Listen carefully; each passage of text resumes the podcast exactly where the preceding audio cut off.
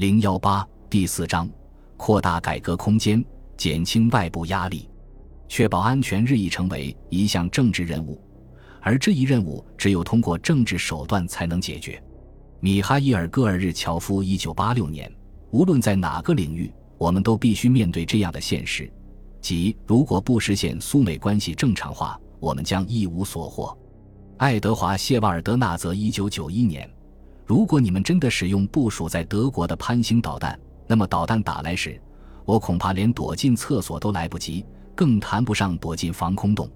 当导弹命中目标时，我们的雷达操作人员可能还在检查设备的毛病。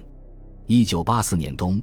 当我同苏联共产党国际部的一位高级官员瓦季姆·扎格拉金在莫斯科会晤的时候，他这样说：“对于像他那样在克里姆林宫内及其周围工作的人来说，冷战突然变成了完全是个人的事情。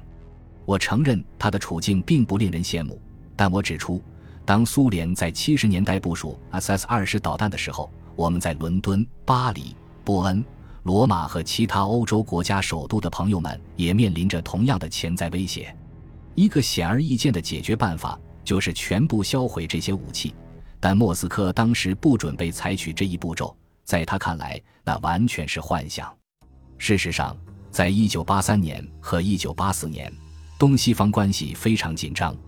北约决定，如果苏联人拒绝撤走 SS-20 导弹。那么，北约将在欧洲部署美国导弹，这一决定激起了苏联当局的强烈反应，竭力加以阻止。苏联力图说服西方国家议会拒绝部署美国导弹，同时其宣传机器宣称战争迫在眉睫。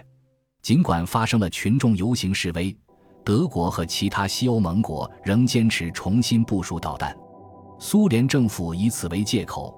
召回了参加军备控制谈判的所有外交代表，但是苏联失败的宣传战在国内产生了没有料到的后果。苏联当局无意中在本国制造了战争恐怖。戈尔巴乔夫和他的同僚们甚至在掌权之前就一定清楚，如果东西方关系不缓和，苏联内部的改革是不可能的。此外，如果不同美国改善关系，要想改善同西方的关系，显然也是不可能的。戈尔巴乔夫甚至在当总书记之前就运用他的影响，避免与西方的联系完全中断。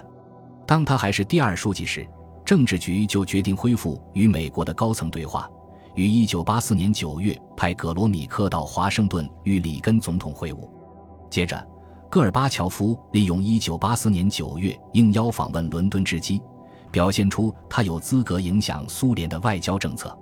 他在英国议会发表了调子温和的讲话，他暗示他将比他的前任更为灵活。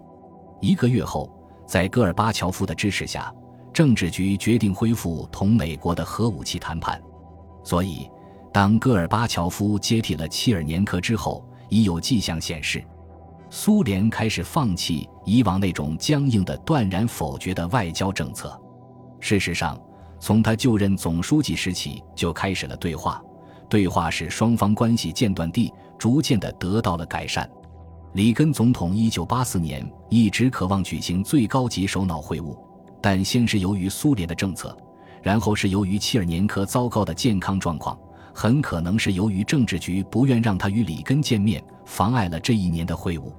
因而，当新的身体健康的苏联领导人出现之后，里根没有丧失时机，他派副总统布什向戈尔巴乔夫祝贺，并顺便参加切尔年科的葬礼，送去了由我起草的邀请信，邀请戈尔巴乔夫访美同里根举行会晤。两周之内，戈尔巴乔夫便做了答复，原则上接受举行会晤的建议，但确定会晤的时间和地点花了好几个月。里根建议在华盛顿举行会晤。而戈尔巴乔夫则建议在莫斯科举行。快到六月末的时候，双方才最后商定，他们的第一次会晤将于十一月在日内瓦举行。这使双方都有时间进行准备。在戈尔巴乔夫方面，准备意味着继续巩固他的权力，任命新的外交部长，降低好战的宣传调门，降低鹰派成员的级别，以此向美国的欧洲盟友挥动橄榄枝。和从前一样，同苏联的军备控制谈判仍然是艰难的，但至少他们回到了谈判桌前。